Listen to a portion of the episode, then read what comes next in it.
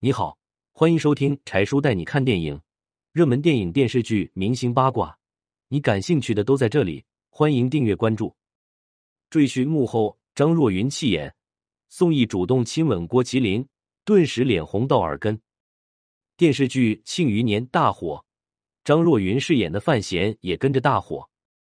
于是导演在拍摄《赘婿》的时候想蹭这波流量，可没想到。张若昀在接到邀请后，直接拒绝了导演的邀请。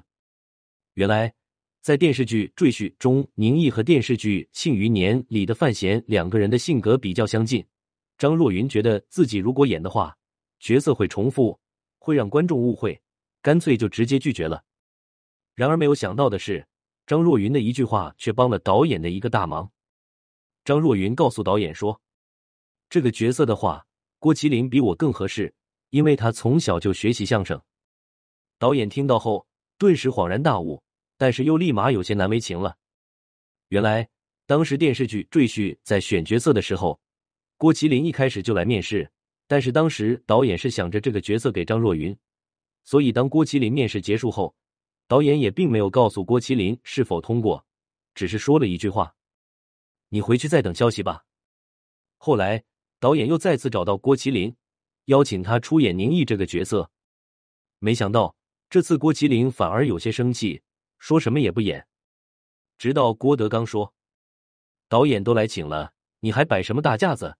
你实在不想去的话，那我就去演了。”就这样，郭麒麟才算是缓解了心中的那口闷气，才同意出演《赘婿》里的宁毅。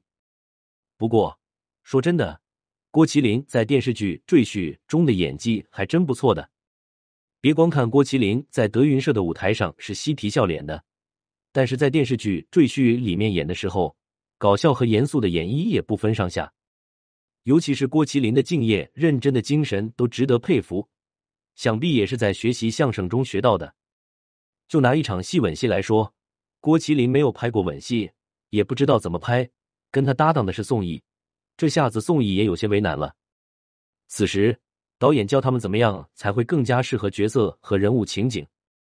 没想到开拍的时候，正当郭麒麟还在讲话时，宋轶啪的一声轻轻的吻了郭麒麟，顿时郭麒麟脸就红到了耳根上。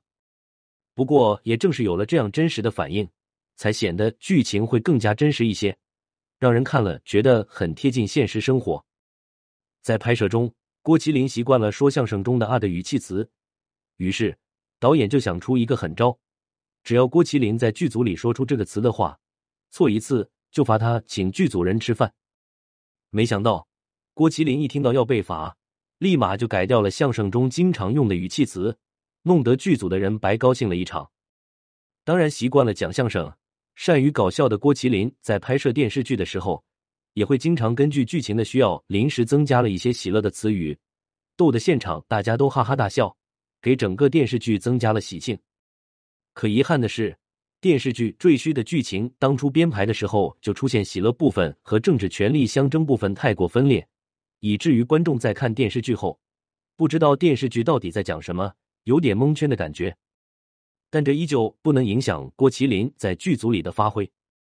电视剧《赘婿》一上映后，凭借郭麒麟搞笑和幽默，的确是给电视剧带来了一段时间的好评。八天一千三百三十万，但是随着剧情的演变，两种场景没有完全衔接好，导致了电视剧收视率的急剧下跌，影响了口碑。而郭麒麟的演技在这部电视剧《赘婿》中也得到了更好的挖掘，他也开始了新的演艺生涯。不得不说，郭麒麟的成功演绎的宁毅，少不了张若昀的当初的退出和推荐。有时候千里马常有，而伯乐不常有。你觉得呢？你有看过电视剧《赘婿》吗？你觉得郭麒麟演的宁毅怎么样？欢迎留言评论。